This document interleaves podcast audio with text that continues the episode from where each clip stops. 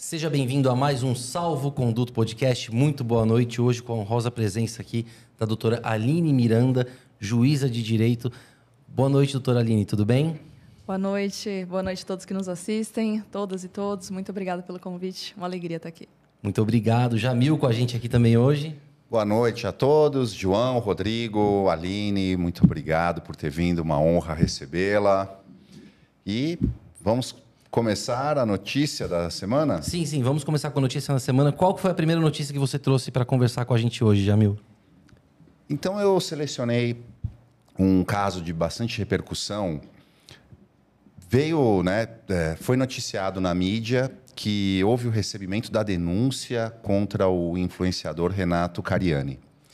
Eu gostaria então de aproveitar esse caso para explicar um pouco do funcionamento do processo penal. Como funciona?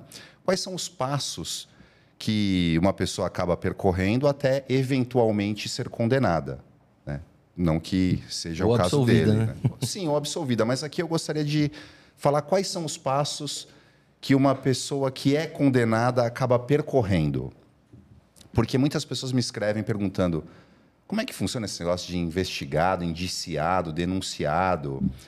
Então, olha só, eu gosto de fazer uma analogia com os meus alunos. Assim, pensem numa escada, com cinco degraus.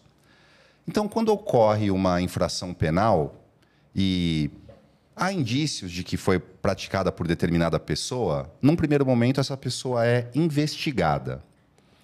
Depois, caso a autoridade policial, o delegado de polícia, entenda que esses indícios de autoria, de autoria recaíram sobre alguém, ele indicia essa pessoa. Então, o segundo degrau aí da escada é o indiciamento, o ato pelo qual o delegado de polícia aponta determinada pessoa como sendo a autora da infração penal.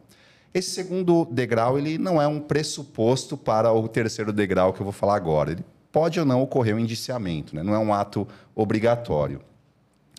Terminada então a investigação, os autos são encaminhados ao Ministério Público. E aí o promotor de justiça, ele se estiver convencido da existência de indícios suficientes de autoria e materialidade, ele oferece denúncia contra determinado sujeito. Essa palavra denúncia, para quem não é do direito, pode gerar alguma confusão. Mas denúncia é a peça acusatória. Então, denúncia é a peça acusatória oferecida pelo membro do Ministério Público, pelo promotor de justiça na Justiça Estadual. Então, ele oferece a denúncia, vai para o Poder Judiciário. Se o juiz entender que há esses requisitos necessários para o desencadeamento do processo, né? se há indício suficiente de autoria e materialidade, estão presentes os requisitos legais, ele recebe a denúncia. E aí, então, podemos pensar no terceiro degrau da escada, porque com o recebimento da denúncia, o sujeito se torna réu, ou acusado, ou denunciado. E aí o processo segue. Vamos imaginar que o juiz condena essa pessoa. Então, quando o sujeito é condenado, a gente vai para o quarto degrau da escada. O sujeito é condenado por decisão recorrível. E uma vez que essa decisão não seja mais passível de recursos, ou porque não houve recursos, ou porque houve, mas todos já foram julgados, aí chegamos no quinto degrau da escada, que o sujeito é condenado por decisão transitada em julgado. E durante todo esse percurso, a presunção de inocência só cai no quinto degrau. Então, seja a pessoa investigada, indiciada, denunciada, condenada por decisão recorrível, ainda assim, presume-se a inocência dela. A presunção de inocência cai apenas com a decisão condenatória transitada em julgado. É isso aí. Excelente explicação, muito didática. Parabéns, Jamil. Eu acho muito interessante porque às vezes a mídia, ou até mesmo uh, as pessoas falam assim: ah, Fulano foi acusado de algum crime. E de forma muito genérica, a palavra acusado é usada. Mas no processo, você só pode chamar alguém de acusado depois que, no terceiro degrau da escada que é, você mencionou. É, né? a partir do recebimento da denúncia. Exatamente. A pessoa só passa a ser denominada acusada depois do, ter, da, depois do recebimento da denúncia.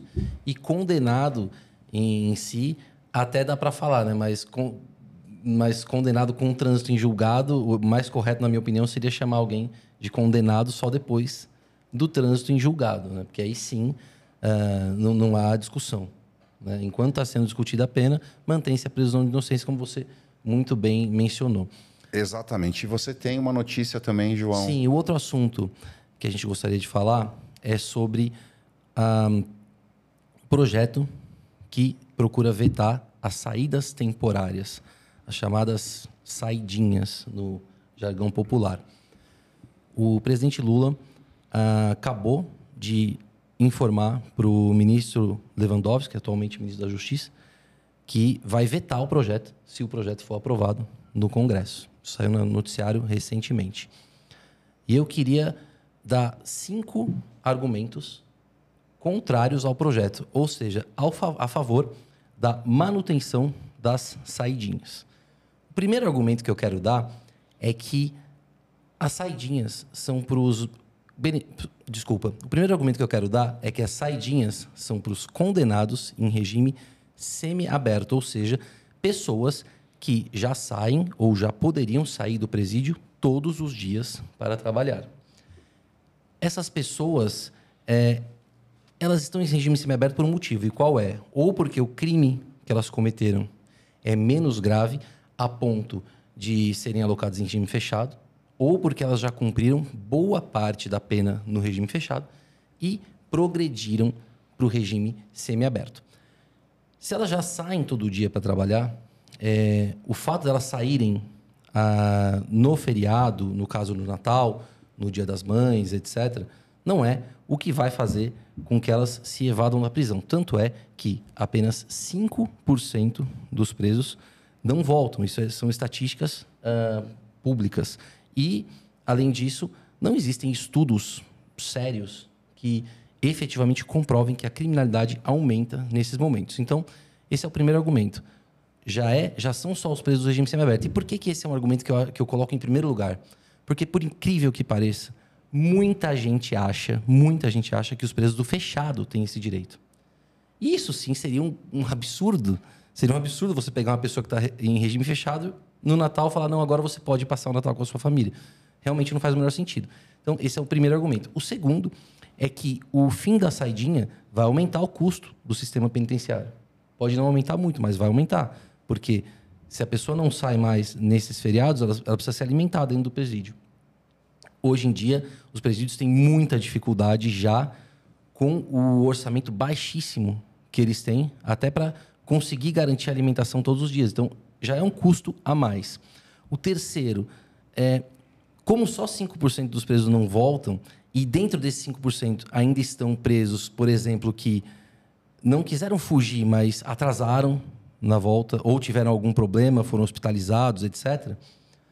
É, essa é uma pauta eleitoreira. Não me parece uma necessidade, ainda mais para ser votado em regime de urgência, como estão fazendo. Não, é um direito que já está muito bem estabelecido há muitos e muitos anos. Quarto argumento: a saidinha é um estímulo para o bom comportamento. Se o preso está em semiaberto e ele sabe que se ele tiver um bom comportamento ele vai poder sair na saidinha, ele tem um estímulo para se manter bem comportado lá dentro.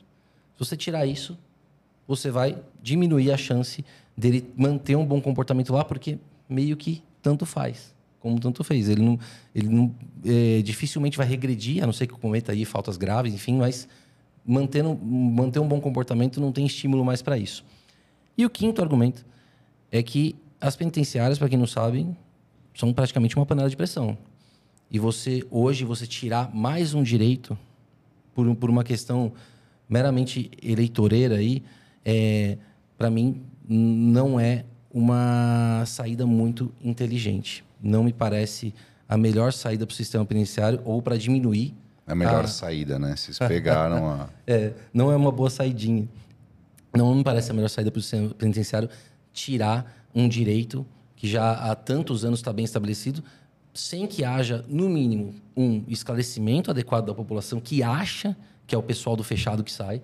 Isso aí eu falo com base empírica aí, porque toda vez que eu falo sobre isso nos meus vídeos, as, as pessoas vêm para mim e falam: Nossa, eu não, eu não tinha ideia de que, o, que é o pessoal, o pessoal do semiaberto. A mídia não fala isso.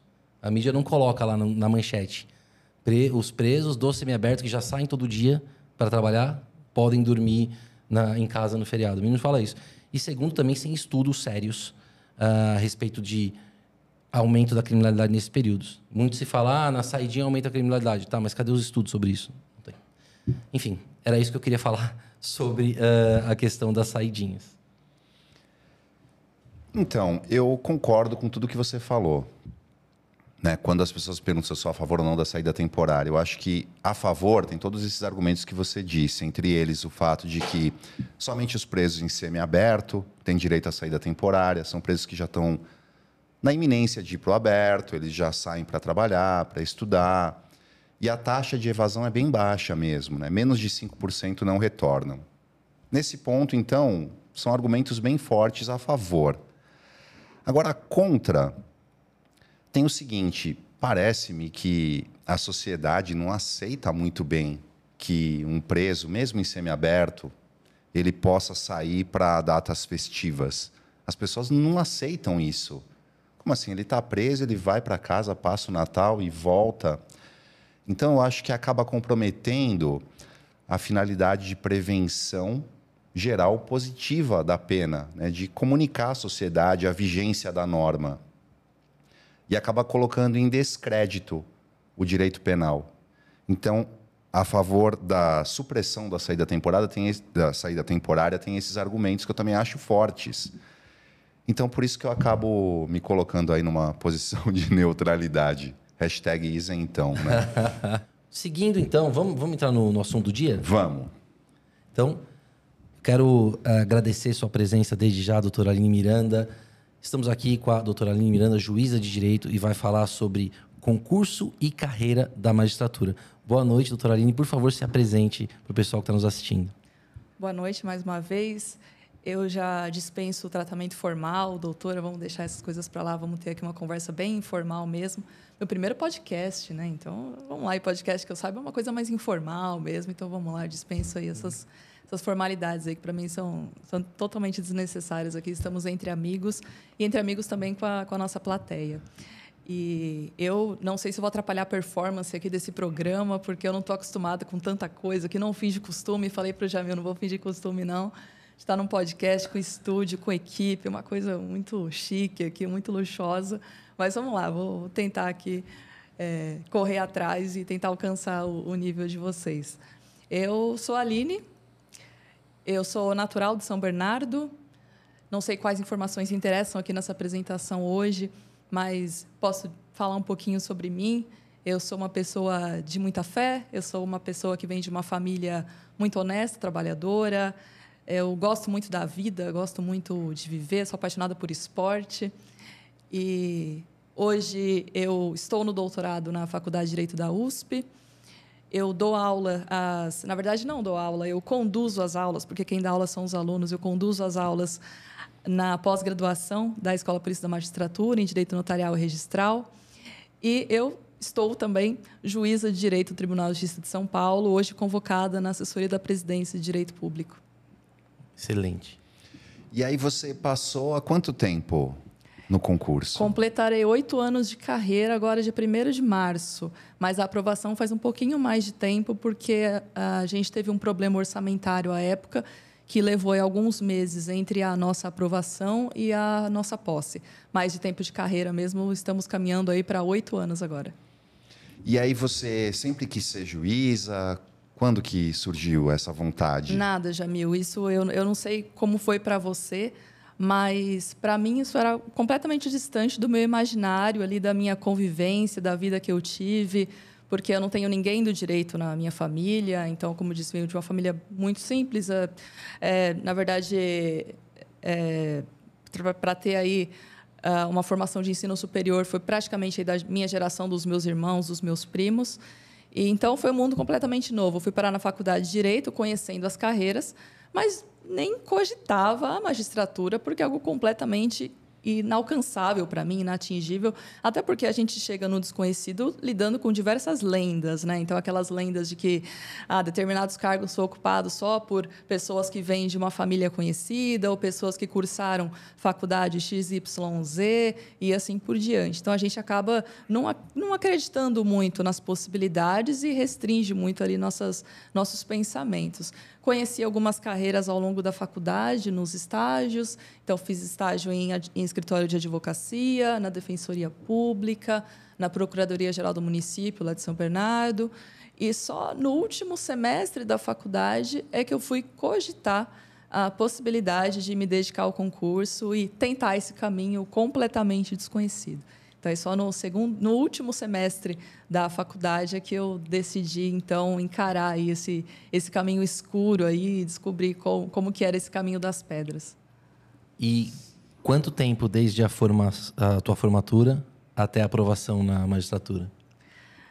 Pois é, a época a exigência dos três anos de atividade jurídica era bola dividida. Então, podia ser para algumas bancas de concurso na data da inscrição definitiva, que é uma fase que antecede o exame oral, ou na posse.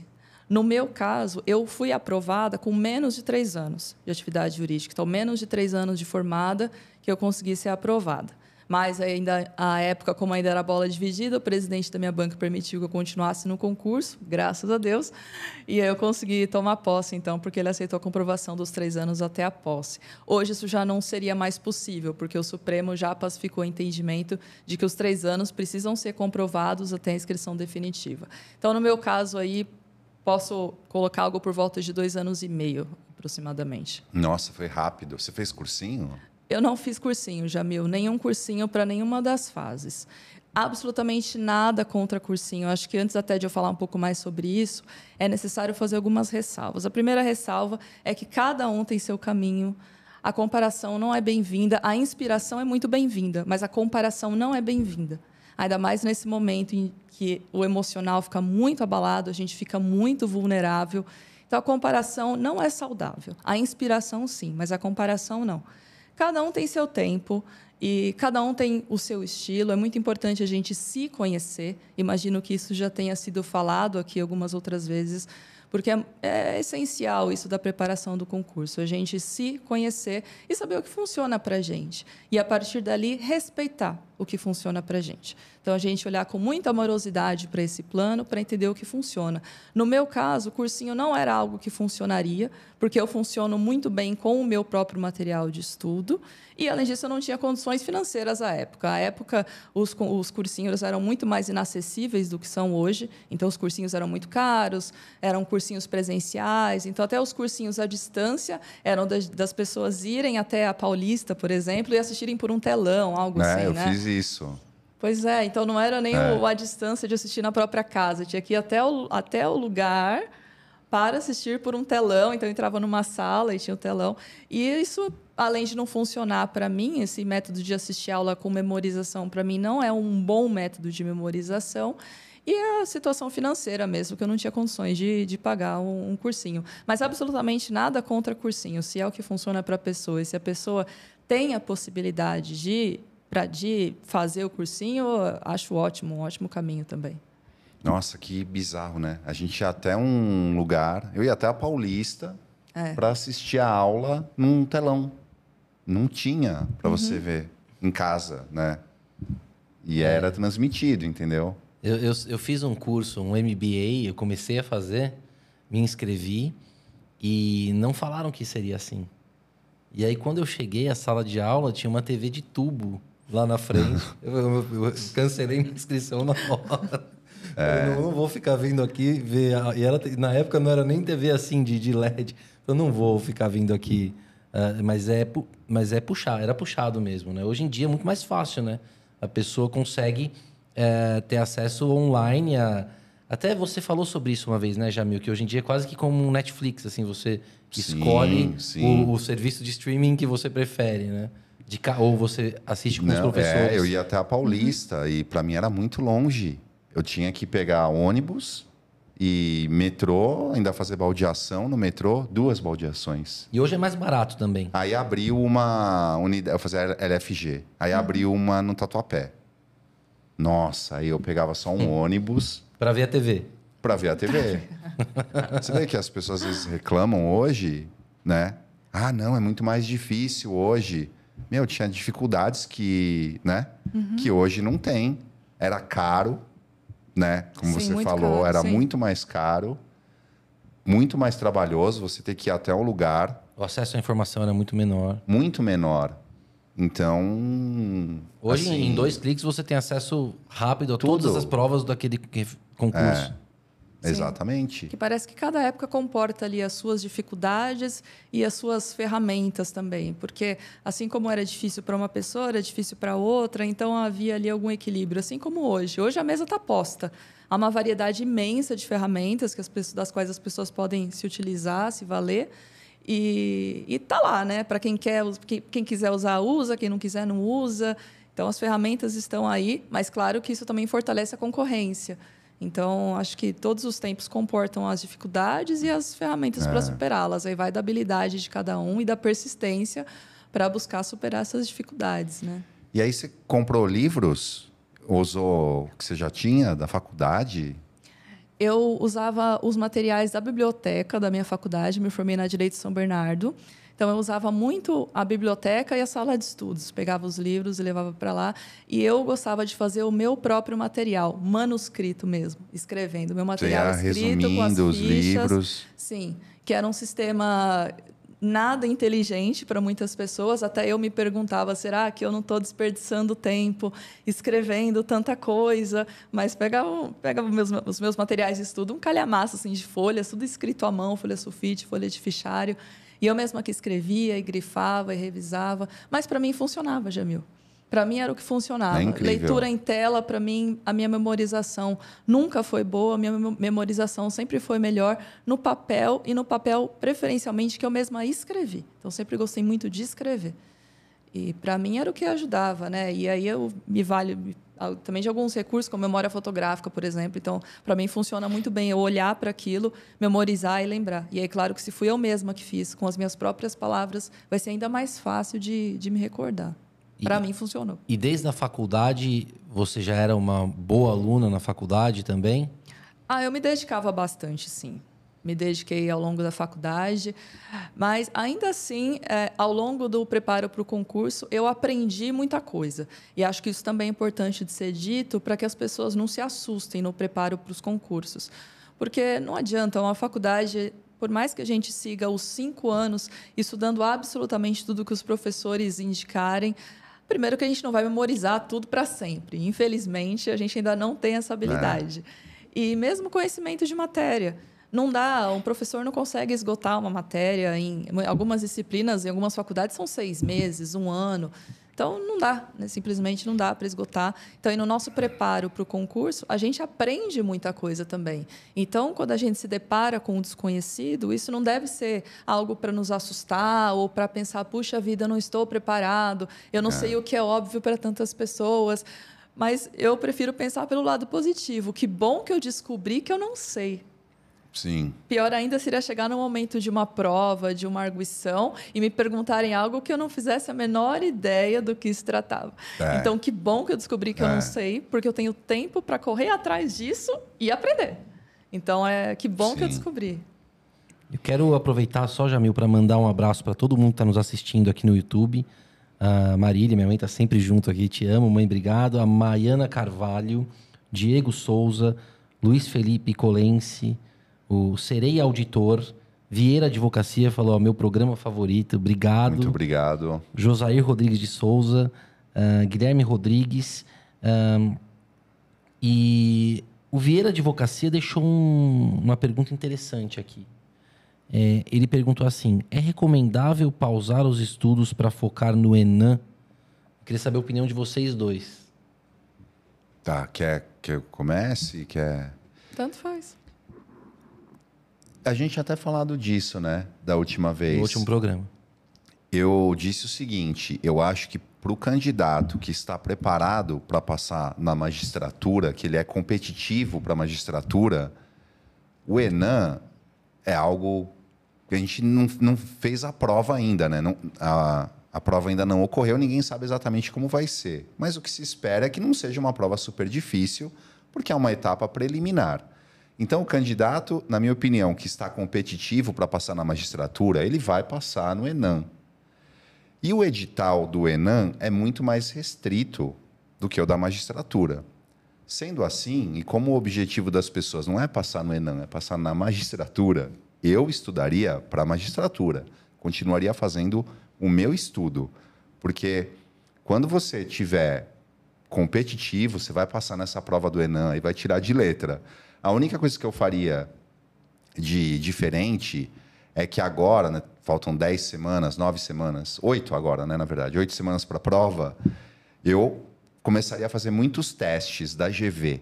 Entraria lá no site, né, que tem lá de concursos, colocaria lá banca, né, você consegue selecionar, colocaria lá GV, concurso juiz e treinaria muitos testes da GV. Seria só isso que eu faria de diferente. E, e você, e você Aline? Uhum, eu pensaria da mesma forma. Até porque eu também sempre sugiro para as pessoas, são só sugestões, claro, eu volto a dizer que cada um sabe o que funciona melhor para si mas é muito importante a gente aprender a conversar com a prova, a ter esse diálogo. Então, ter um olhar mais atento para a organizadora ali da prova, fazer os testes, mas não interromper os estudos para a magistratura, porque, como bem disse o Jamil, é, na verdade, a gente está falando de um bloco dentro do outro, então não tem aí uma de uma mudança agora de, de foco, de até de dinâmica. Penso que não. Então, eu também é, direcionaria os meus estudos aí para a resolução de testes, que é um excelente termômetro, e para a gente acostumar a dialogar aí com essa prova. É, até porque, assim, ó, eles estão falando em duas provas por ano do Enan, talvez três. Então, a pessoa vai ter muita oportunidade para fazer. E pensa comigo, a prova, uma vez que ele foi aprovado, vale por quatro anos, né? Dois anos, pode ser renovados por mais dois. Só que se você está prestando magistratura, você prestou agora o Enam, passou. A hora que tiver o próximo, eu acho que a pessoa tem que fazer de novo, porque ela vai dando, vai, vai interrompendo, né? vai dando um reset ali no período de graça, né? digamos assim, de quatro anos. Igual a né? prescrição, né? vai interrompendo. Isso. Então, eu acho que o Enam, a partir de agora, é uma prova obrigatória para todo mundo que quer magistratura, mesmo para quem já passou no Enam porque ele tem que continuar fazendo, ele não vai abrir mão, né? Então é. não tem por que ele mudar o estudo, já que ele vai fazer essa prova agora toda vez. Então não é um Enan só, vai fazer todos, pelo menos eu faria. Uhum. Né? Você arriscaria? Ah, eu passei em um, eu tenho quatro anos, vou, vou, sei lá, talvez dê para pular um, ou só Mas... circunstancial, se a pessoa estiver ali já encaminhando Muito... o estudo ali já para a segunda fase, se estiver engatilhado ali, porque a dedicação para uma segunda fase, por exemplo, ela vai sair muito ali da dedicação para teste. Então aí mudaria talvez um pouquinho a dinâmica. Então se a pessoa já tá, já está ali engatilhada para uma segunda fase ou até para um oral, aí acho que eu não me preocuparia tanto no, é, em fazer novamente a prova, mas é uma é, boa estratégia. Assim, se eu passasse, passei na primeira, a partir das outras, eu faria todas, mas aí eu já não ia mais mudar nada. Nem os testes da GV eu ia fazer, entendeu? Uhum. Mas tem que ver também que as provas são feitas só nas capitais. É, tem isso. E aí tem gente que mora no interior que vai ter que se deslocar. Se a pessoa mora no interior, não já tem condição complica. financeira, aí realmente. E, e, o que, que você achou da, do Enan, Aline? Pois é, é uma tentativa aí do muito interessante, né, do ministro Barroso de tentar uniformizar, dar um tratamento mais objetivo para o mapa inteiro, né, do Brasil. Eu, eu quero primeiro ver a prova, conhecer um pouco o que que vão o que que vão buscar afinal nessa prova, mas eu não eu não vejo como um, um dificultador, um obstáculo para uma pessoa que já seria aprovada no concurso. Então, e como o Jamil bem disse, volto a, a, a reforço que não, não vejo como algo destacado, algo diferente, que faça com que a pessoa, de repente, retarde o estudo ou retarde o alcance a linha de chegada, porque é tudo um bloco só. Então, é muito parecido. Então, eu não, eu não, não vejo grandes problemas, não, ao menos é a reflexão que eu tenho nesse momento. Eu também. Eu não vejo como uma dificuldade a mais. Exceto no sentido de que tem que pagar e tem que ir lá fazer a prova. Uhum. Para quem mora longe, isso é, é chato.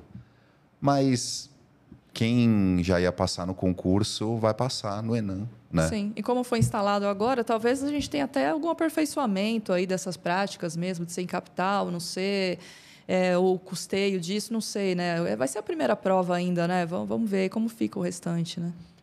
É, tem mais perguntas aqui, mas dizem mais respeito ao dia a dia da magistratura, então eu vou fazer daqui a pouquinho. Quem está nos assistindo, inscrevam-se no canal, curtam aí o, o, vídeo, compartilhem com seus amigos, dá uma força para a gente aqui, que a gente vem toda terça aqui fazer um programa bacana para vocês também, que eu gosto muito de fazer e fico muito feliz também com a repercussão sempre muito boa. E aí, Jamil, vamos continuar falando sobre concurso, é, então? Bom, então, para a pessoa que quer se tornar juiz de direito, precisa se formar em direito, a uhum. primeira coisa. Aí precisa dos três anos de atividade jurídica. Né? Tem, eu esqueci o número, tem a resolução do CNJ que diz o que é atividade jurídica, o que não é. Né? As pessoas às vezes têm dúvidas. Mas basicamente é atividades privativas de bacharel de direito. Né? Então várias pessoas me escrevem: ah, eu faço tal coisa, serve ou não? Muitas vezes é, é, nítido se serve ou não, porque assim é privativo de bacharel de direito isso que você faz. Ah, eu ajudo num escritório de contabilidade. Falo, não, não é, não serve, entendeu, né? Então, é, três anos de atividade jurídica. Aí depois tem que fazer o Enam agora, né? Passar no Enam. Aí beleza. Aí quando abre o concurso lá da, da que a pessoa está querendo, né? Das, vamos pensar numa estatura estadual do estado lá que ela quer, ela se inscreve e aí tem as fases, né? A primeira fase é múltipla escolha, uhum, testes. Fase objetiva. Você, qual que era a fase que você mais tinha dificuldade assim? Era a primeira mesmo ou não? Ah, é mais fácil falar para mim qual que foi a mais difícil depois de ter feito todas, assim, porque eu encarava cada, um obstáculo por vez. Eu sempre via a magistratura como, como um objetivo a longo prazo. Eu acho que isso também que me ajudou muito a ter um pouco mais de tranquilidade aí nessa fase é. dificultosa e olhar e ter olhar a longo prazo, mesmo aí ainda bem tendo um resultado muito rápido, mas sempre pensando a longo prazo. Nunca pensei em concurso a curto prazo. Foi mesmo uma surpresa para mim ter acontecido nessa velocidade.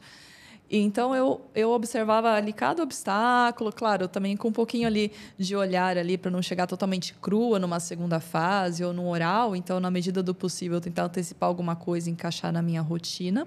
Mas sem dúvida alguma, passando todas, a prova oral foi a mais difícil. Foi tenebrosa. Ah, oral. Jesus. Ali foi, foi tenso. Para mim, é, era a segunda, a escrita. A é. Porque você foi reprovada várias vezes ou não? Você passou. Não, eu, prova do TJ São Paulo, eu cheguei a fazer uma quando eu estava começando a estudar, assim, crua, assim, é mirim, mirim de tudo, né? Sabia nada. Aí fui fazer o concurso, mas aí fiquei longe ainda de nota de corte. Aí o próximo concurso que eu fiz, TJ São Paulo, valendo, já foi esse que deu certo esse que, que deu certo. Eu cheguei a fazer uma prova TJ Minas, mas que também foi no início dos meus estudos, também, de novo, né? Amadora, né? Mirim total, também não, não passei. Mas é valendo o mesmo concurso, foi só esse que eu consegui. Você fez três provas no total? Foram, um em São sim, Paulo, é. em Minas, no começo, e depois em São Paulo, e, e passou todas minha. as fases. É, aí deu certo. Caramba, aí foi, é. Aí, só magistratura. Se foi no início, quando eu comecei a estudar, nessa época que eu também fiz a primeira prova TJ São Paulo, eu comecei a mirar em várias coisas, porque era o que eu ouvia que as pessoas, no geral, faziam. Então, aquela, como eu disse, eu cheguei tateando no escuro, um, um, universo completamente desconhecido. Cheguei à sala de estudos e à biblioteca da Direito de São Bernardo. Havia ali algumas pessoas que já estudavam há mais tempo e falavam que faziam diversas provas aí de vários cargos e tal. Tentei fazer também. Então, cheguei a fazer uma prova de procurador do município de Jundiaí, eu acho. Fiz analista TRF. Cheguei a passar até a lista TRF, hum. mas passei lá atrás, assim. Enfim. E, mas aí eu vi que para mim não ia funcionar.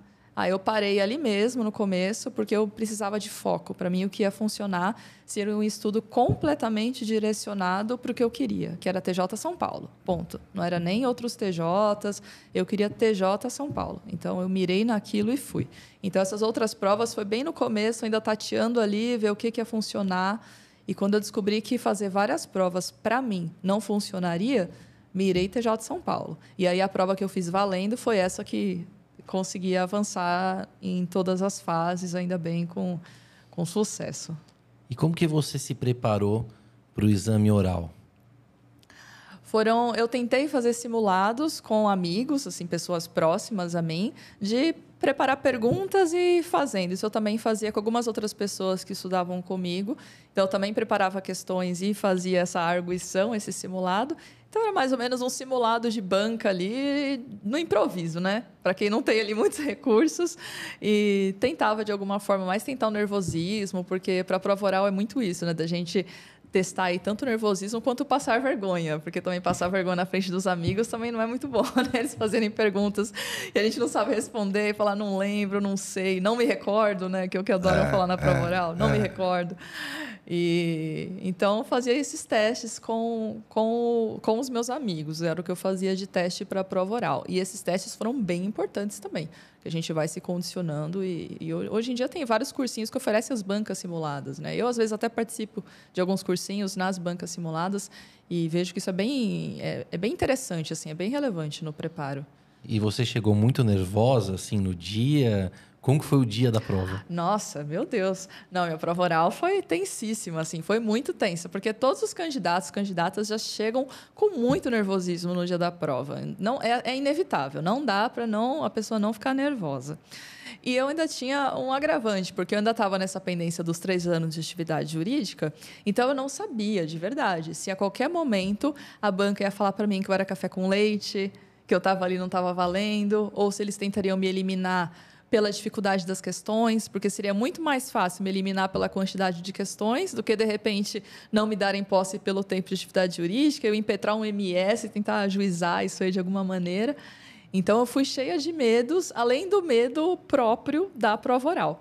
Então, eu cheguei lá, primeiro o, o, presidente da banca começou a falar comigo, para mim ele estava falando em outro idioma. Eu nem entendi o que ele estava falando. Foi assim, desesperador. Demorei um pouco ali para recuperar e, e foi assim, seguir. Tanto que a minha nota no oral não foi muito boa. De todas as fases, a minha nota no oral foi assim, da, do meu desempenho foi muito mais baixo, por exemplo, do que as notas que eu tive na segunda etapa, que foram notas altas. Na prova oral, minhas notas foram baixas que era o que eu consegui entregar ali. Mas deu para passar, então é o que importa, né? Estamos dentro. Excelente. Sim. É, então, aí, é, só voltando, então, aí a primeira fase é múltipla escolha, aí depois a segunda fase é escrita, né? uhum. né? Questões e dissertações. As sentenças, essa é uma, são três provas escritas. Uma prova que é dissertação e, questões, e questões, a outra prova que é uma sentença criminal e outra prova que é uma sentença civil. É, e aí, finalmente, tem o exame oral, né? Só que aí tem uma coisa que não podemos esquecer. Antes do exame oral, ou concomitantemente, tem lá o psicossocial. Ah, sim. Né? Uhum. Tem o exame psicossocial, que é uma semana. Né? O meu durou uma semana, o seu também?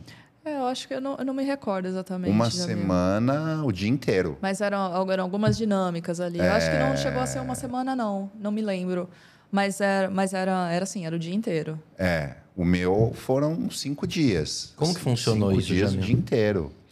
Então, você chega lá, eles dividem em vários grupos, né? Sim. E você fica lá com mais umas oito pessoas, mais ou menos, né? Uhum. Oito candidatos que estão lá também na fase oral. Aí tem a psicóloga e a assistente social.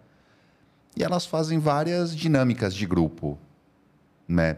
Teatro, apresentações. Sim, aquele, né? a gente faz aquele teste do pauzinho, né, também. Faz os né? testes, assim isso. Chama, né? Porque é. tem muito, muitas coisas em grupo e aí tem as coisas individuais, né? uhum. né? Tem que escrever, você tem uma entrevista com a psicóloga, uma entrevista com o assistente social. Então, é, pensa, uma semana de inteira é coisa pra caramba, né? É atividade pra caramba. Eu lembro de muitas, muitas atividades que a gente fez lá. Foi bem legal, foi bem legal. É que na época a gente está muito nervoso, né? Uhum. Porque é antes, né? Você fez antes também do oral, né? Sim, sim. A gente não sabe o que vão pensar, né? A gente. então, Bom, vou tentar ser o mais natural possível, mas ainda assim a gente se preocupa. Não dá para falar que a gente não se preocupa. Claro que a gente Nossa. se preocupa. É, com o que a gente sim. vai responder ali, Sim. né? Fazer algumas perguntas, às vezes, um pouco polêmicas, né? Então, é um pouco difícil ali. Então, ah, se. Por- primeiro, né? Por que você quer ser juiz, né? A gente não sabe ali o que estão esperando É. muito bem, né? E, ah, se você for para uma cidade pequena, tal, se você é casado, seu marido ou sua esposa te acompanhariam, como seria, É, né? perguntam se você isso, tiver é, filhos, é, então é. são problemas ali do, eles antecipam algumas situações para provocar ali a nossa reação, né? E, talvez para não, não sei, mas talvez para ver ali o quanto a gente está com os pés no chão ou não ali, não sei bem aí qual o, que que busca afinal eu, nessas é, eu perguntas. lembrei disso, me perguntaram mesmo isso daí. Ah, mas se tiver que ir pro interior e se tiver que ir lá sozinho, como é que, como é que vai ser? Né? Você vai. Aí eu lembro que eu falei, eu falei assim, não, mas eu já moro sozinho, eu que lavo, lavo, passo, cozinho, faço tudo. Mas é curioso, se né? Eu tiver, se eu tiver no interior, Vai ser a mesma ainda coisa. com a diferença que talvez eu tenha condições financeiras para pagar alguém para me ajudar. Aí ela deve ter achado boa a resposta, né? Pois Falar, é, "Não, mas como seria, né? Se, é você, se você respondesse, né? Não, eu não, não vou para o interior, né? Não sei. Você você não respondeu É assim. estranho, né? Depende se tiver uma Não academia sei. boa lá. É, Não, eu pensei, mas não, não falei. Né? Pensei, mas não falei. Não, na verdade, é que. Bom, a gente vai falar disso depois, mas da. Bom, vai, senão vai, vai embaralhar a ordem. É, a gente pode ir prosseguindo na, nessa ordem. Então, aí tem o exame oral. Para mim, o exame oral eu achava o mais fácil, sabia? Olha só. Por alguma razão, eu sempre pensava, desde o começo, eu pensava, "Meu, se eu chegar, se um dia eu chegar no oral, talvez eu não chegue, mas se eu chegar no oral, eu passo. Eu não sei, eu tinha isso para mim. E aí eu treinei muito também, responder questões. Aí eu comecei a estudar no Damásio nessa época, porque era um lugar que eu pensava assim, ah, eu vou lá, pagava lá a cabine de estudo. Eu nunca gostei muito, mas nessa época eu paguei. E aí eu conheci lá mais quatro pessoas que estavam no oral também. E aí eles falaram, pô, a gente está fazendo banca simulada aqui entre nós. Vem, quer participar? Pô, claro. Aí a gente começou a fazer muito. E era bem legal fazer a banca simulada. Primeiro, como candidato, porque você passa ali por aquela tensão. E era legal também na condição de examinador, né? Porque você, fazendo as perguntas para o outro, você começava a perceber trejeitos, coisas que não eram legais. Falava, pô, não posso fazer isso. Ó. Você ajudava ele, falava, e você próprio já meio que né, ia aprendendo, assim. Então foi bem legal. Só, é, desculpe, eu não queria te interromper. Não, diga. Mas eu só queria dizer que eu acho que tem um recorte de gênero que é importante a gente fazer aí, porque olha que interessante, né? Você disse que você foi já tendo certeza de que daria certo. Eu, ah, eu achava, achava. Sim, sim, mas, né, mas na- É, tinha uma confiança, assim. Sim, isso. Tinha, tinha uma confiança ali, uma segurança existia, né? Agora, veja só que coisa, né? As mulheres temem muito a prova oral, porque também é um momento de exposição.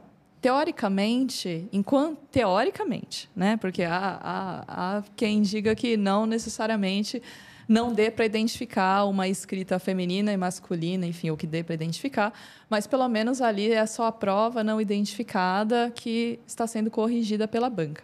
Agora, na prova oral, é o momento em que está lá, é mulher, é homem, é ali, a questão de gênero está posta, tá, tá exposta. E a gente se preocupava em, por exemplo, ah, as mulheres não pode, não pode ir de calça, por exemplo. Tem que ir de saia, porque são, são preocupações nossas, porque a gente está no Tribunal de Justiça de São Paulo, que é um dos tribunais mais conservadores, sim, que, que nós temos hoje no, no Brasil, um tri- tribunal antigo. Então a gente não sabe. A nossa banca não tratou com diferença mulheres e homens, mas nem sempre foi assim. Historicamente, se a gente for olhar as listas de aprovações, há mais homens aprovados do que mulheres. Então a gente tem ali algum receio que está na gente mesmo, esse momento de exposição, de se submeter a uma avaliação, e a gente não está mais se escondendo atrás de uma prova, é a gente que está ali. A gente chega primeiro. Então a gente chega enquanto mulher para depois a gente mostrar o que a gente sabe. Se a gente está diante de uma pessoa mais conservadora, que tem alguma resistência, aquilo já gera ainda mais um receio. A gente não conhece a pessoa que está lá. Então, É. infelizmente, a gente tem aí é, mais isso para acrescentar esse temor, né? Mas, como eu disse, ainda bem que a minha banca tratou igualmente. Tivemos, no final, um resultado muito equilibrado de mulheres e homens aprovados no concurso. Mas é, é interessante. E aí, até isso é importante para as mulheres ouvirem também. Se, né, imagino que tenham aí mulheres que estudam para concurso ouvindo. E isso faz parte. Assim, infelizmente, a gente ainda está vencendo, ainda está lutando para vencer esse tipo de, de obstáculo. Mas é um recorte que vale, a- vale a pena a gente falar. É, sim. É um excelente comentário. Acho que faz todo sentido.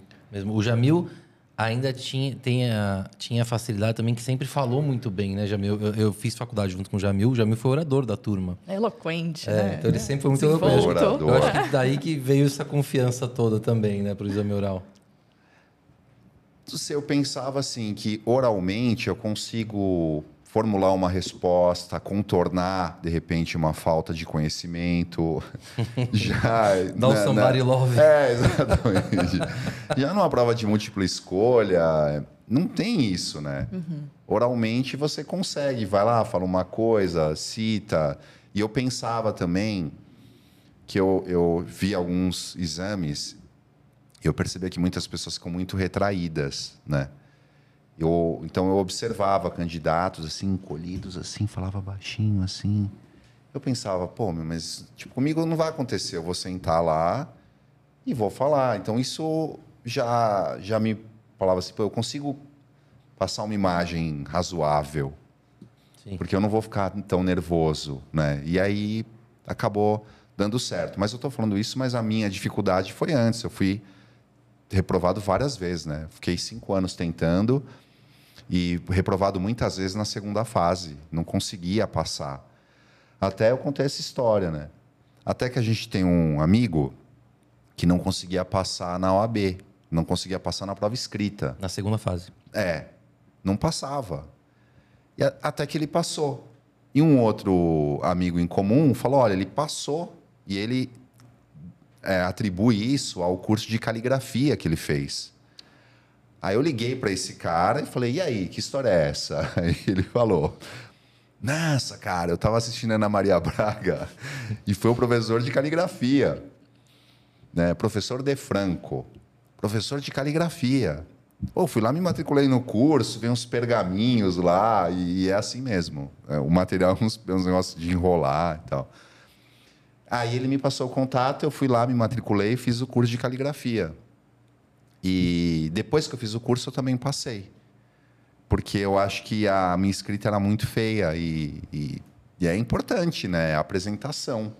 Sim. Né? Pro- Tudo uns garranchos lá, pensa quem está corrigindo um monte de prova, já olha, já fica meio. É. Ixi, Prova escrita, a, a letra tem que estar bonita. Não tem jeito. bonita. A letra bonita já fala, olha Para só. quem está corrigindo centenas, sei lá, milhares de provas, imagina, ele já vai com uma vontade se a sua letra estiver feia. E eu sempre tive a letra horrível, sempre. E eu tive essa consciência quando eu fui fazer a prova da OAB, ah, que eu fiz uma só. Eu tive essa consciência porque na faculdade os professores já me falavam: olha, sua letra é ruim, sua letra é ruim. E eu tentava caprichar nas provas. Na OAB eu saí com a mão dura, assim, ó. Eu não, eu não conseguia nem mexer a mão de tanto que eu caprichei na, na letra. E deu certo. Deu certo. Eu, eu sabia que eh, isso poderia me reprovar. Eu, eu, eu sabia que isso aí para mim era tava claro, assim, a minha letra é ruim, até hoje é horrível, mas no dia da OAB a minha letra ficou bonita. Se, se pegar a minha prova vai ver lá uma letra bem caprichadinha. Então, recomendo, vai fazer prova escrita, capriche na letra, é fundamental. É, e se a letra é muito ruim, dá para fazer o curso de caligrafia, dá para fazer à distância. Não precisa nem pagar também, né? Acho que se você entrar hoje na internet lá, curso de caligrafia, deve ter lá no YouTube. Hoje, uns- hoje até convite tutoriais. até convite de casamento você faz, Jamil.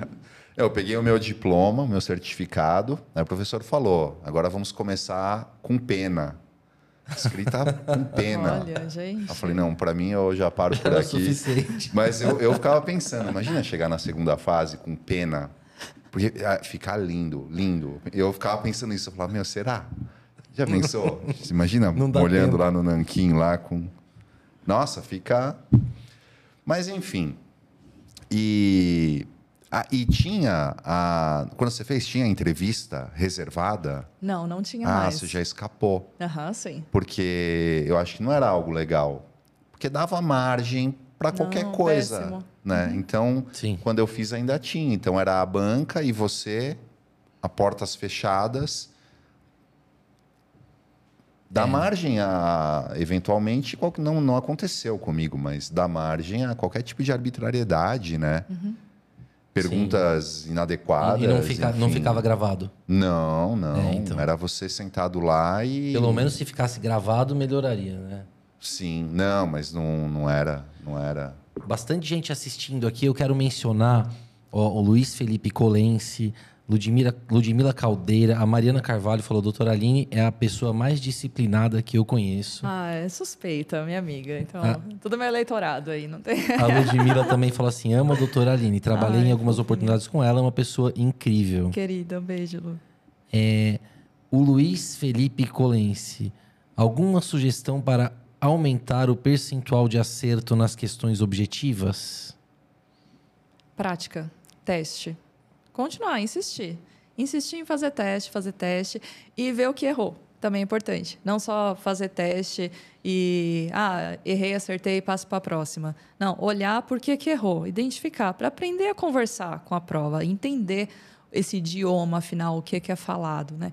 Eu, para testar, para fazer os meus testes, para exercitar as questões, eu, de novo, não funcionava com tela, então eu comprava aqueles livros Como Passar, Mil e Uma Questões, aqueles livros lá. E eu sempre anotava, eu respondia a lápis, colocando um papel na frente da resposta, porque esses livros têm a resposta logo abaixo. Então eu tampava e marcava a lápis. E aí eu ia ver se eu tinha acertado ou não, lia, lia, lia e apagava aquela resposta, para depois utilizar de novo e fazer de novo aquelas questões, daí a um tempo. E às vezes eu errava de novo, e insistindo, insistindo, até o momento em que eu finalmente entendia e ia aprendendo, porque como é muita coisa, a gente acaba não memorizando absolutamente tudo também. Então, mesmo para fazer e refazer essas questões. Então, é insistência, insistência, insistência, até aprender e isso ficar cada vez mais natural e cada vez mais fluido. Sabe uma coisa que o Nucci fala? Ele fala o seguinte: o número de questões é finito, não é infinito. Se você fizer muitos testes, muitos, muitos testes ao longo de meses, anos, você chega na prova com ela já resolvida. Faz sentido, sim. Porque existe um limite para a criação de testes, né? de perguntas. É finito. E com base nisso, eu comecei também, na época de estudos, fazia muitos testes, muitos. E aí, quando você chega lá, de fato, não pode não ser um teste idêntico ao que você em algum momento já fez, mas é algo parecido. é o mesmo isso. tema. O, o Marco Aurélio Jamil, ele escreveu aqui, ó.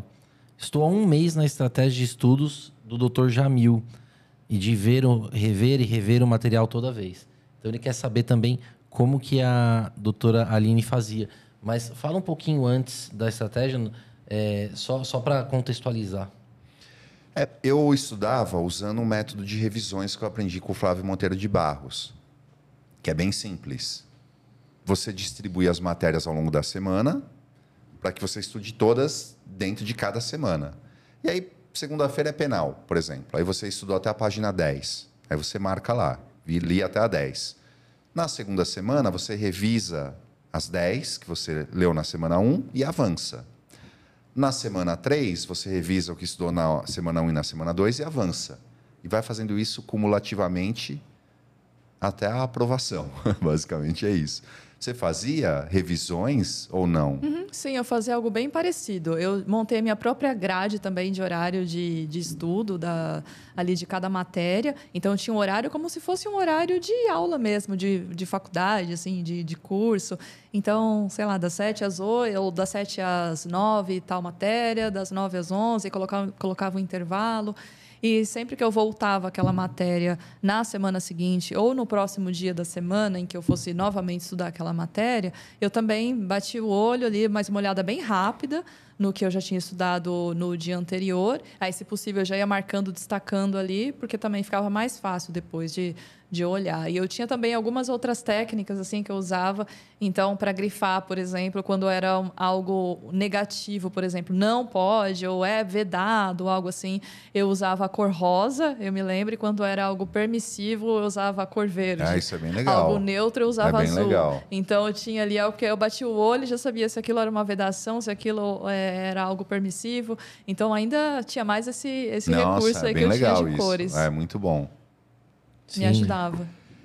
É, a gente também vai falar sobre a carreira da, a- É. no dia a dia da magistratura. A gente- É, você quer vamos- fazer mais alguma podemos? pergunta? Não, podemos passar Então eu para quero esse. abrir, então eu quero abrir a, a pergunta com uma pergunta do Guilherme Rodrigues, que fez lá atrás, no começo do programa, deixou aqui, que é a seguinte: Sabem como é o dia a dia em uma vara da fazenda pública? É muito diferente de uma vara civil comum. Como o juiz conduz as audiências, por exemplo, o andamento dos processos. Enfim, qual que é a diferença fundamental entre o dia a dia de um juiz da vara de fazenda e, de um- e do dia a dia de um juiz da vara civil ou criminal? Ah, você está na vara de fazenda, né? Eu fiquei um tempo também na terceira vara da fazenda pública. Para mim, isso é lenda de que é, tem grandes diferenças. Não vejo também com grandes diferenças, não. Os processos são instruídos. Temos um número menor de audiências, mas fazemos audiências. Então, tem audiência de instrução. Por exemplo, o exemplo mais comum é acidente de trânsito envolvendo viatura. Então, ali é uma audiência que a gente costuma fazer, improbidade. Então, a gente faz um número menor de audiências, comparado, por exemplo, com uma vara de família, que tem um número, teoricamente, pelo menos em tese, tem um número mais alto de audiências. Mas de cotidiano, de processo, pensar em varas especializadas, em capital, também tem uma restrição ali de matéria, mas que a gente vê também em outras varas eh, especializadas. Então, não- eu sinceramente não vejo grandes diferenças, não. O pessoal fala aí, ah, vai lá para a fazenda pública, como se fosse algo negativo, ou que não, vai lá fazer só modelão, só. Não, não é. Eu não vejo dessa forma, não. Aparecem sim umas complexidades lá. E tem sim algo aí um pouco mais volumoso e mais parecido, mas eu sinceramente não vejo com tanta diferença das outras especialidades, não. Eu gosto bastante de fazenda pública, mas não em razão de dinâmica de trabalho, mais pela matéria mesmo. E você, Jamil, ficou muito tempo na, em vara comum, vara criminal, e agora você está na vara de fazenda pública, né? E, e- Sim. e o que, que você. Qual que é a principal diferença que você vê? O que eu acho é, em relação a onde eu estava, em relação a uma vara criminal, o número de audiências é bem sim. menor. Né? Tem essas peculiaridades. Vara criminal, todo processo ele precisa de uma audiência. Não tem como você. Até tem, mas é raro. Né? Você, para condenar ou absolver alguém, tem uma audiência. Na fazenda pública, tem muitos processos que envolvem matéria de direito, então não precisa de uma audiência. Então, para mim, a diferença central é essa. Assim, uma vara criminal tem muito mais audiência e você lida mais com fatos, né? Então, assim, ah, foi ele, você viu, o que aconteceu no dia, lida muito com fatos. Na fazenda pública tem menos audiência, a gente lida mais com direito. né? A lei tal é aplicável no caso tal, né? São essas diferenças que eu vejo. E tem muito mais processos nas varas de fazenda pública. Muito mais processos em vara de fazenda pública, sem dúvida. Muito mais. Né? Pra- O volume só é para muito maior. contextualizar o pessoal que não conhece. As coisas- O que, que é decidido numa vara de fazenda pública? Basicamente, os processos que tem a fazenda pública, a União, é, União no caso, né? Federal. Não, é, sim, mas se tiver União, Estado, municípios, num dos polos, no polo ativo no polo passivo, como autor ou como réu, é vara da fazenda pública. Em suma, é isso. Então, o exemplo dela, né? Então, vamos imaginar que teve um acidente envolvendo uma viatura da polícia. Aí vai estar lá o Estado, por exemplo, ah, a pessoa está processando porque a viatura bateu no carro dela. Ela vai processar o Estado para querer receber o dinheiro e aí vai na vara da fazenda pública. Então a pessoa tropeçou, caiu, um buraco na calçada, ela fala que o município que tinha que ter é, fiscalizado aquilo, não fiscalizou. Vara da fazenda pública. É, improbidade, enfim. Contrato administrativo, licitação, E é, outros assuntos ligados mesmo à própria administração pública, o exercício da administração também. Ações é, de saúde, muitas. Pessoas SUS. pedindo atendimento Isso. pelo SUS. Fornecimento de medicamento, Isso. ação civil pública, mandado de segurança, Detran, muita coisa também do Questões Detran. de pagamento, funcionários Servidor. querendo recálculo de adicionais temporais, insalubridade. Pensa Excelente. quantos funcionários públicos não tem, né? Uhum. Aí tudo na vara da fazenda. Perfeito. Tributo, muito né, bem também. respondido. É, você Mas- esqueceu mas os então- tributos. É, então, é, as execuções Impostos, fiscais. Aham. né? É, que não- aqui, aqui em São Paulo a execução fiscal É, tem a vara é, específica é. né, de execução Lá é fiscal, mas nas junto. cidades menores é tudo na vara de fazenda pública. Mas ainda assim se discutem, antes da execução fiscal, ainda tem, tem as outras as, as ações mesmo de tributo em que se discutem a, a obrigação de pagar, a cobrança aí de um, uma, uma discussão sobre a, uma, uma declaratória Ah, de inexigibilidade, por exemplo, outras ações relacionadas a questões tributárias. Mandado de segurança, por exemplo, para não recolher TCMD ou, ou IPTU com uma determinada base de cálculo, questões relacionadas a IPVA. Então, várias questões tributárias que estão na vara de fazenda pública. Excelente. É. As coisas acabam se compensando, né? Porque assim, ah, um volume é muito maior. Só que você consegue fazer, em regra, fazer mais. Você consegue produzir mais. Né? Uma vara criminal, o volume é menor. Porém, você tem que fazer uma audiência para cada processo. Demora. Sei lá, imagina fazer uma audiência de uma hora, duas horas para um processo. Às vezes, na fazenda pública, em duas horas, se é algo de baixa complexidade, você consegue fazer vários. Né? Então, acaba aí se compensando. Perfeito. Mas a gente poderia falar o seguinte: depois que a pessoa. É uma pergunta que eu recebo muito, muito, muito. As pessoas falam assim: dá para escolher a área que você vai atuar? Então, como é que funciona depois que você passa no concurso?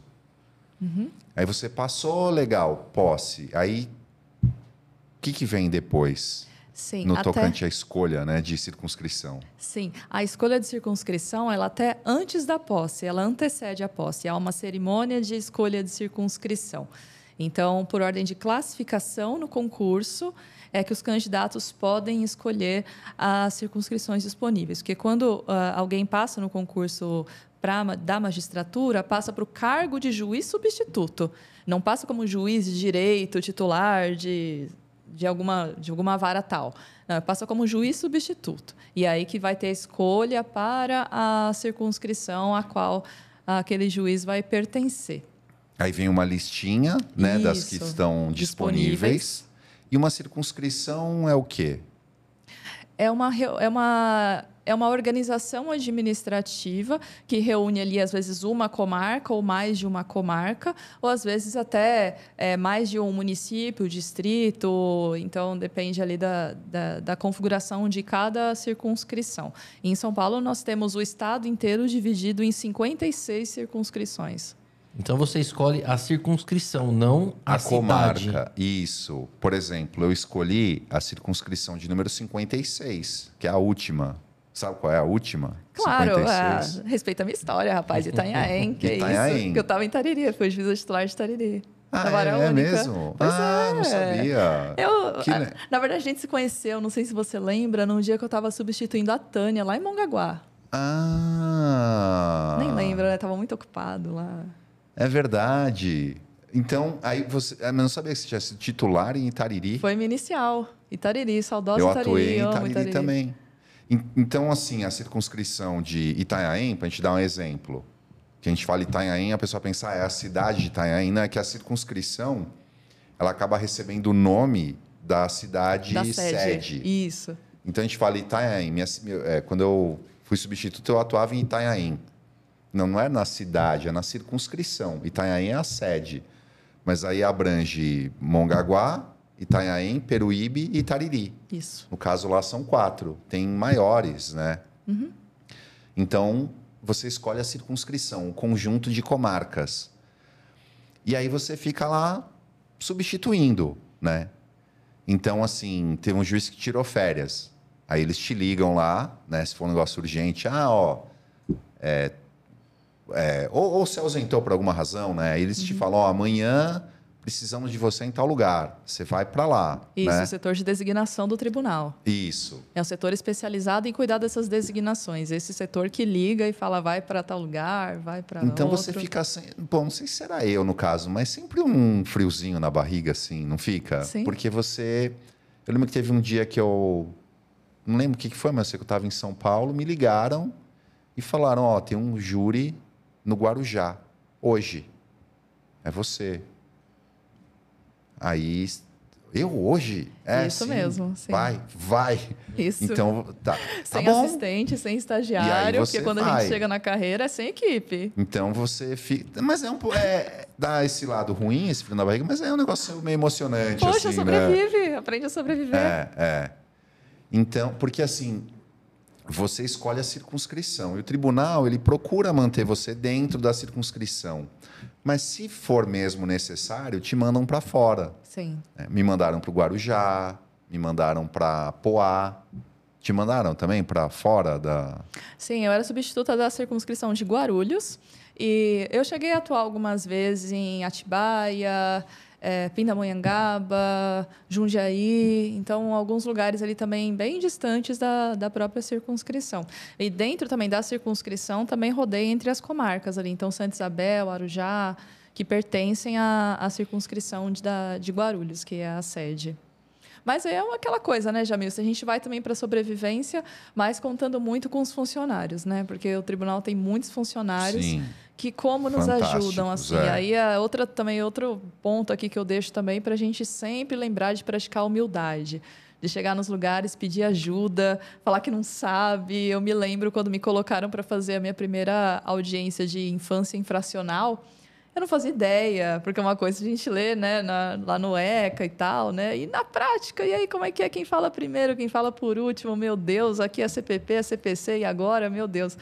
E aí É. eu lembro de pedir ajuda da escrevente de sala, falar me ajuda porque eu não sei, né? E não há vergonha alguma em falar que não sabe e pedir ajuda, né? O tribunal tem muitos funcionários que, que ajudam mesmo a gente, pessoal bacana demais. É.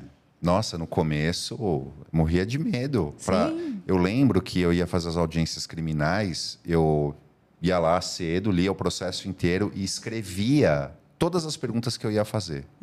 Escrevia a ordem, tipo, passa a palavra para tal pessoa, passa a palavra para o promotor, depois passa. Eu escrevia tudo, o roteirinho para mim mesmo. Porque morria de medo de chegar lá, não saber o que perguntar, inverter as coisas, sabe? E de- só que rapidamente a gente pega uma prática absurda, né? Pega, sim. Porque o volume é muito grande. Sim. É, eu, como advogado, eu sempre falo para quem trabalha comigo ou para quem quiser ouvir que, por mais que a gente tenha muita prática de audiência, é, algumas coisas a gente não pode deixar de levar anotado.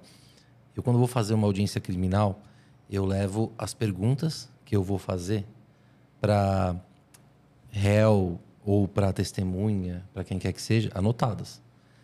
E eu vejo advogados tirando pergunta assim da, da cartola, tirando da cabeça a pergunta. Eu falo, nossa, mas está correndo um risco de prejudicar o, o cliente, porque não dá para confiar tanto na memória. É claro que agora, roteiro de audiência, depois que você faz um monte, não, você não vai precisar. Mas eu sempre recomendo, leva, leva anotado. Não, não importa se você tem 20 anos de advocacia como eu tenho ou um. Leva, leva anotado. Custa nada, vergonha nenhuma também. É, eu, eu, eu acho que não, não faz nem sentido ter vergonha de estar bem preparado. né? Exatamente, sim.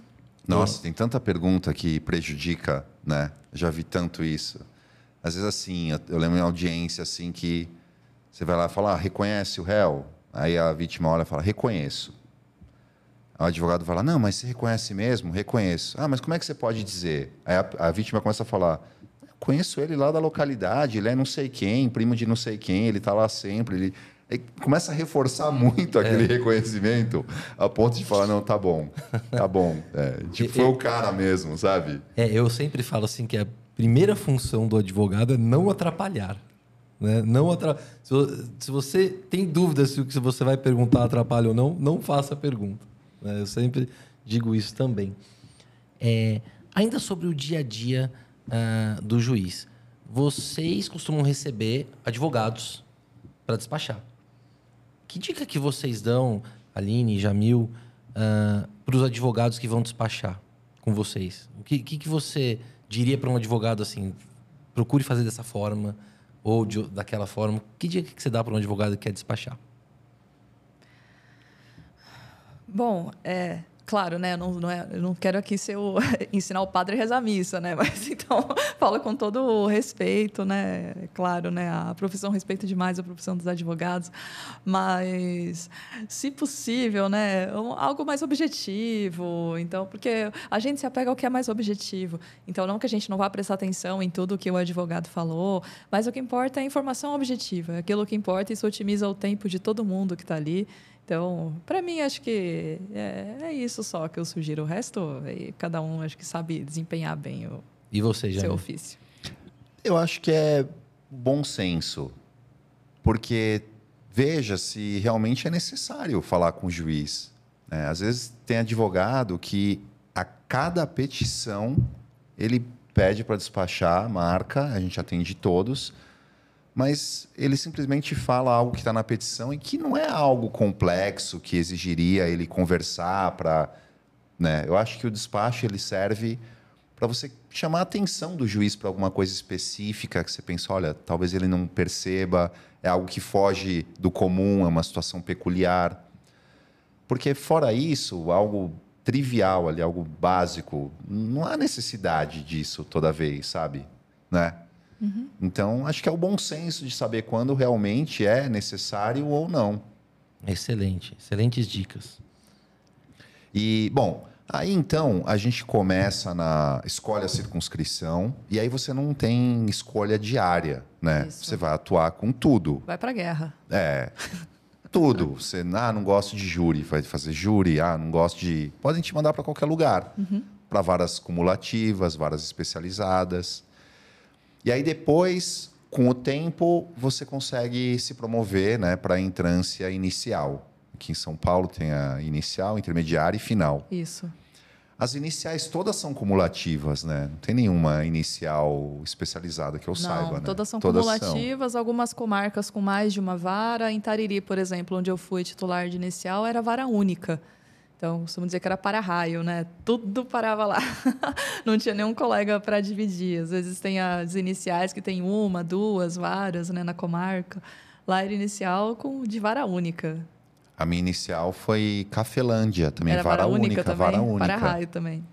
E aí é o lado ruim é isso, né? Você fica sozinho no fórum. Se você Sim. tem alguma dúvida, você tem que ligar para alguém, né?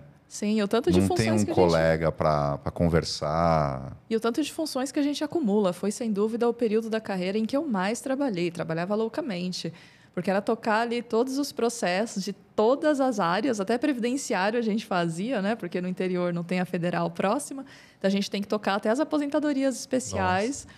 Então a gente começa o dia fazendo audiência de juizado, passa para instrução de família, daqui a pouco uma instrução é. criminal. É termina lá fazendo uma instrução de aposentadoria especial rural e, e tudo isso ainda tendo, tendo que cuidar da diretoria do fórum, então de todas as unidades que a gente tem dentro do fórum e mais das unidades fora do fórum. Então eu era corregedora de eram duas delegacias, três é, três unidades do extrajudicial, então três cartórios e um abrigo tudo isso estava ali sob, sob a minha correição, né? Então eu tinha que cuidar de absolutamente tudo isso e mais os processos no início de carreira ainda, né? Eu fiquei um ano mais ou menos como substituta e já estava aí tendo que sobreviver, né? É, inicial. a gente. É...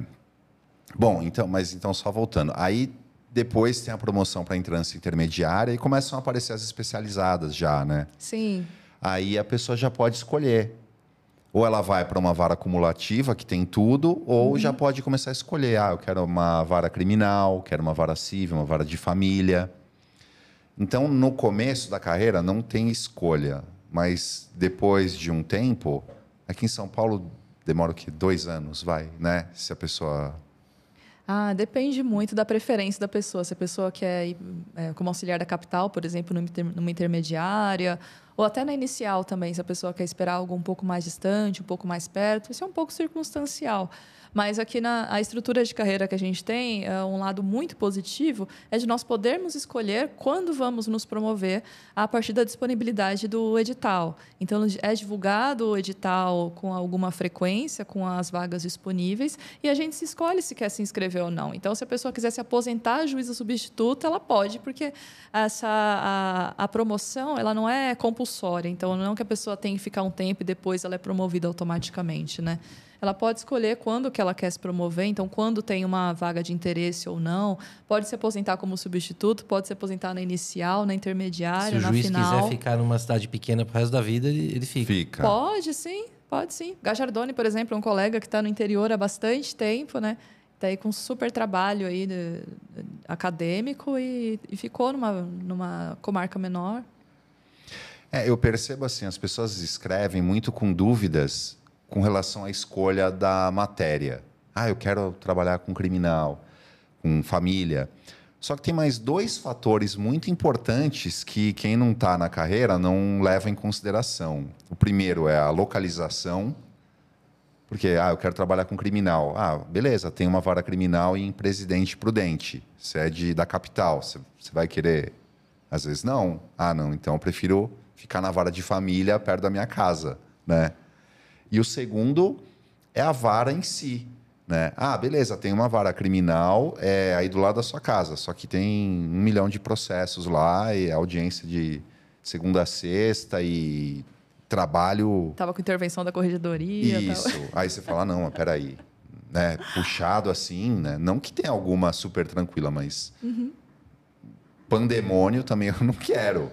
Então são três critérios, né? Você escolhe matéria, a localização e a vara em si, né? Uhum. Se a vara está em ordem, não está. Então, isso tudo é levado em consideração. Isso. Por isso que, às vezes, tem juízes que não estão na matéria, não, não estão atuando com a matéria que mais gostam, né? Uhum. Mas outras coisas acabam fazendo valer a pena. E sobre o, o dia a dia, como é que é o teu dia a dia hoje? Você hoje é assessora é, desculpa, me falhou. Uhum, da presidência do direito público. Isso. E Ela o, é muito chique. o que, que você Ai, faz um, no teu dia a dia hoje como assessora da presidência de direito público no uhum. tribunal? O meu cotidiano hoje é muito diferente do cotidiano que eu tinha numa vara, em que a gente faz audiência, a gente sentencia. Hoje, como juíza convocada na assessoria da presidência do direito público, eu não tenho essas funções. Então, eu não faço audiência, eu recebo os advogados, mas todos para tratarem dos processos que tramitam na presidência, porque a gente tem diversos processos lá, tanto de Câmara Especial quanto de Conselho Superior da Magistratura, admissibilidade recursal, enfim, vários assuntos em que atuam as presidências. Porque o nosso tribunal aqui de São Paulo, além da presidência do próprio tribunal, a gente tem a presidência de direito privado, de direito criminal e de direito público.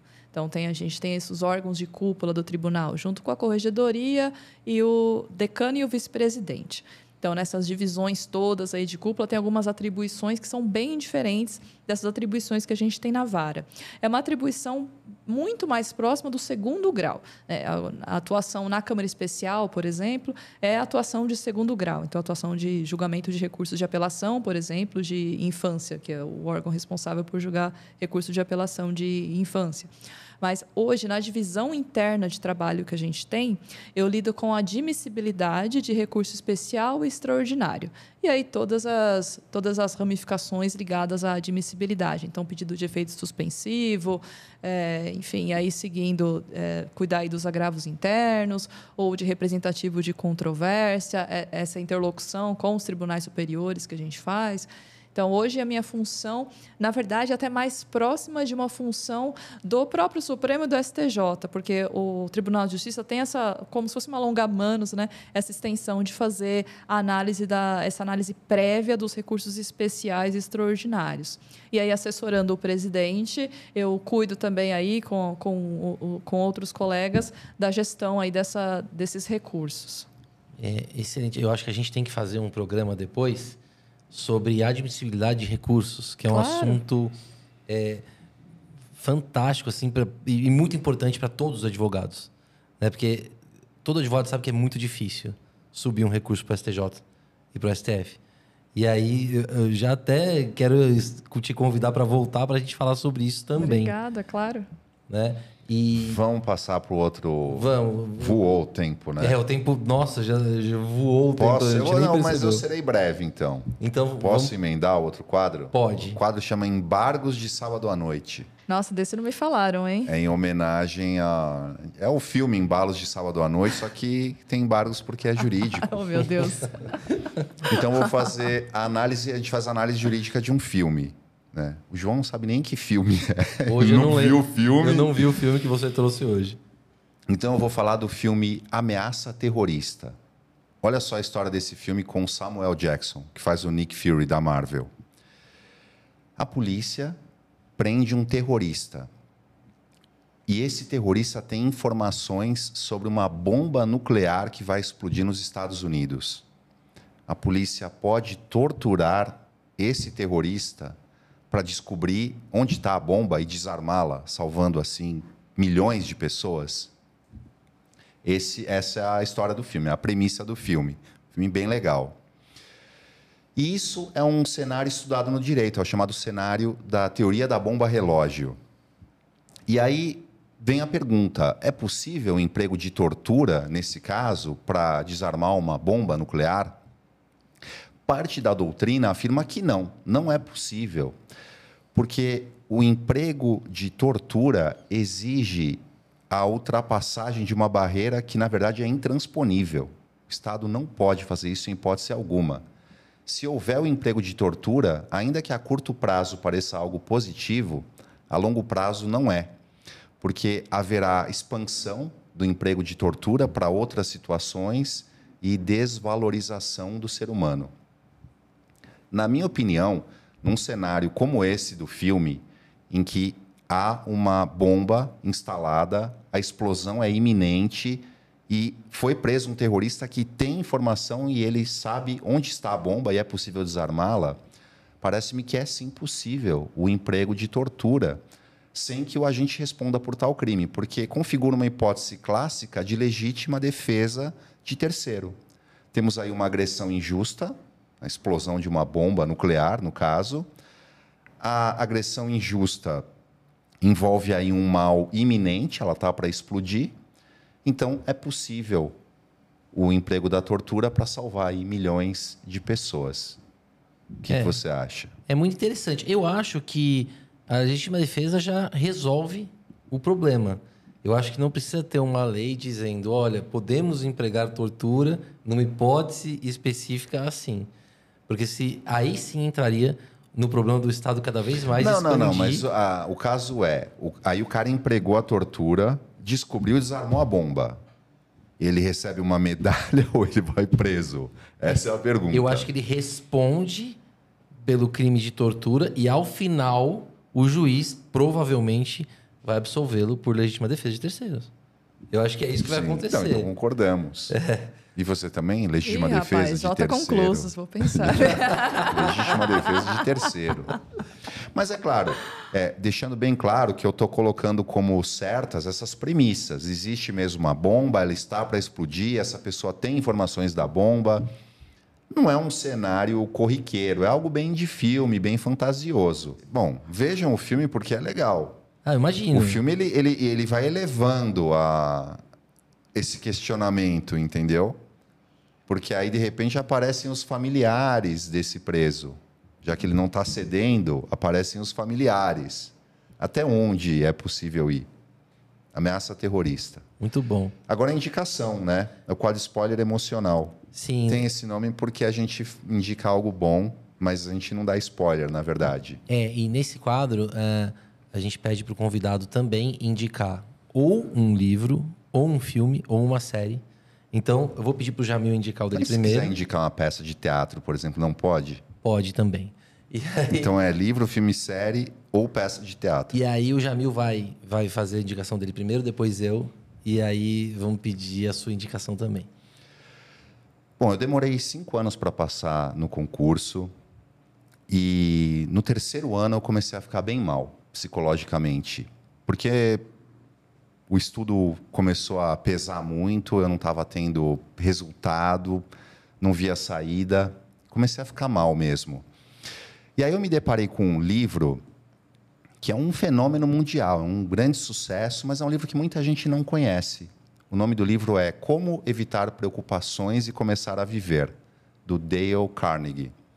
E nesse livro ele traz uma série de histórias e conselhos e princípios que nos ajudam a ver a vida de forma mais positiva e de forma mais serena. Eu tenho certeza que se vocês lerem esse livro, vocês vão gostar muito. A escrita é super fluida, super agradável, dá vontade de ler inteiro de uma vez só. Então fica a recomendação aí dessa obra. Muito bom, muito bom. Eu normalmente indico um livro, um filme ou uma série que eu acho que todo mundo vai gostar. Hoje eu vou fazer diferente. Hoje eu vou indicar um filme que é Ame ou Odeie. Quando eu assisti, eu amei. E aí eu falei nas redes sociais, pô, assisti esse filme, muito bom. E aí teve gente comentando para mim, pô, odiei, esse filme é uma porcaria. É um filme ame ou odeie. Conversei com várias pessoas, muitos amaram, outros odiaram. E o filme se chama O Mundo Depois de Nós. Está no Netflix. É um filme com a Julia Roberts. Fala sobre uma catástrofe que aconteceu e as relações humanas dentro dessa catástrofe. No momento em que a família uh, principal do filme aluga uma casa de veraneio. É um filme fantástico. Eu gostei muito do final e muita gente odiou o final. Então fica aí a dica, se você ficou curioso para assistir esse filme. E aí, depois que você assistir, comenta aqui no chat uh, o que, que você achou do filme, se foi uma boa indicação ou não. Eu vi esse filme e eu gostei. Gostou? Eu recomendo também. Ótimo. E você, Aline, qual filme, série ou livro você vai ou indicar? Ou peça de teatro. Ou peça de teatro. Eu hoje trago como sugestão o livro de uma amiga muito querida, a Flávia Martins Carvalho. Ela é juíza também em São Paulo. Hoje ela está convocada lá com o ministro Barroso, trabalha como ouvidora no CNJ. E é o livro Meninas Sonhadoras, Mulheres Cientistas. Não sei onde tem a câmera para aqui. Opa! Esse é um livro para adultos e para crianças, para meninas e meninos. É muito legal, falei sobre várias celebridades, Feli Carneiro, Conceição Evaristo, é, Ivone Lara, por exemplo, Dona Ivone Lara, que as pessoas às vezes não sabem, acho que ela é sambista, né, Dona Ivone Lara, mas ela foi enfermeira também, e com poemas e sobre a vida dessas mulheres, ilustrações belíssimas, e acho que vale a pena incentivar a criançada a sonhar, ver que é possível é, ir além e romper essa, essa falta aí do imaginário, né? Como eu falei, quando eu era mais nova, não, não tinha mesmo esse alcance assim, dessas possibilidades de ter algo aí um pouco mais grandioso. E a Flávia ela vem aí com esse trabalho muito interessante de romper um pouco essas limitações e mostrar para todas as pessoas para crianças, para adolescentes, que sim é possível sonhar e que essas figuras aí que a gente vê hoje, que a gente viu na história, também foram crianças que tiveram também de romper esses limites e sonhar além. Então fica a recomendação do Meninas Sonhadoras, Mulheres Cientistas, da Flávia Martins Carvalho. Excelente, adorei a indicação, muito obrigado. Já estou tô querendo comprar um, pra, principalmente para minha filha. Ah, eu Manu. recomendo, da editora Mostarda. E há uma destinação também para uma ação social das verbas que seriam dos direitos autorais. Também tem uma destinação social interessante. Fantástico. Jamil, suas considerações finais. Muito obrigado, Aline. Está intimada a voltar. E, pô, foi um prazer recebê-la. Espero mesmo que volte para a gente falar da admissibilidade de recursos ou qualquer outro tema, uhum. né? Sim. E muito obrigado a todos pela audiência, o pessoal do YouTube, Instagram. Rodrigo, muito obrigado aí pela parceria, João. E até semana que vem. Aline, suas considerações finais, por favor. Posso me valer das palavras da Flávia? São umas palavras finais para consideração. Claro. Então, que ela Aqui apresenta... você tem salvo conduto para fazer o que quiser.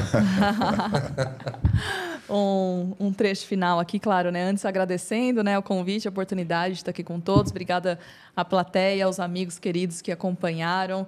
Pedir ajuda aí, porque se não tiver audiência, eu não sou chamada de novo, né? Então, obrigada para todas as pessoas que acompanharam. Mas eu deixo uma mensagem para quem se dedica aos concursos, então, e está aí na luta, que é um trechinho final do poema da Flávia, em que ela se apresenta. E ela termina assim: e se há um dia mais duro, virá um novo amanhecer. É essa a minha fé, a fé da Flávia e a minha, que eu ofereço a você. Então, se há essas dificuldades, pode ter certeza que vem um novo amanhecer e vamos em frente. Sensacional, sensacional. não, não, podemos concluir antes de mencionar que a Aline é uma exímia corredora. Ah. Né? Você já correu Maratona? Já, já fiz duas maratonas. Estou com Chicago também agora para esse ano, mas já corri a maratona de Paris e a maratona de Buenos Aires. E aí tem seis maratonas que são as quentes, é isso? E aí quando conclui tem a super medalha? Tem né? as majors, sim, são as chamadas maiores maratonas, mas agora teremos Sydney também. Então, a partir de 2025, além de todas as outras, que são Nova York, Boston, Chicago, Berlim, Tóquio e. Ai, meu Deus, vou fugir a super maratonista que esqueceu a outra agora, mas vem Sydney na, na sequência, Mas então são as maiores. sete? Vai Ah, aumentar a mandala, a famosa mandala. Da- Das majors ainda nenhuma, vou fazer Chicago esse ano. Ah, então agora vamos em busca aí É, da vamos sete, escalar né? e vamos, vamos em busca aí da, da mandala, vamos ver se vem. Eu já estava impressionado com a eloquência da doutora Aline, e agora ainda também com ah, esse fato que eu não sabia. Parabéns, muito Não, bom. imagina, obrigada. Eu sou apaixonada por esporte. Acho que esporte também, a corrida é uma grande metáfora da vida. As dificuldades, o que a gente tem que vencer, ir atrás, a persistência. Quando a gente se lesiona, dar um passo atrás. Aprender que o desenvolvimento não é linear. A gente vai cair, vai levantar, vai voltar, vai avançar. E essa é a vida. Então, para mim, a corrida é uma ótima metáfora da vida. Excelente. Muito obrigado, Aline, pela visita. Espero que volte, sim. Acho que a gente já pode até conversar para agendar a próxima. Obrigado a vocês também que nos assistiram, que fizeram comentários, curtiram o vídeo, compartilharam. Não deixem de assistir na próxima terça-feira mais um episódio do Salvo Conduto Podcast. A gente está sempre aqui às 8 da noite, todas as terças, ao vivo. Um grande abraço, pessoal.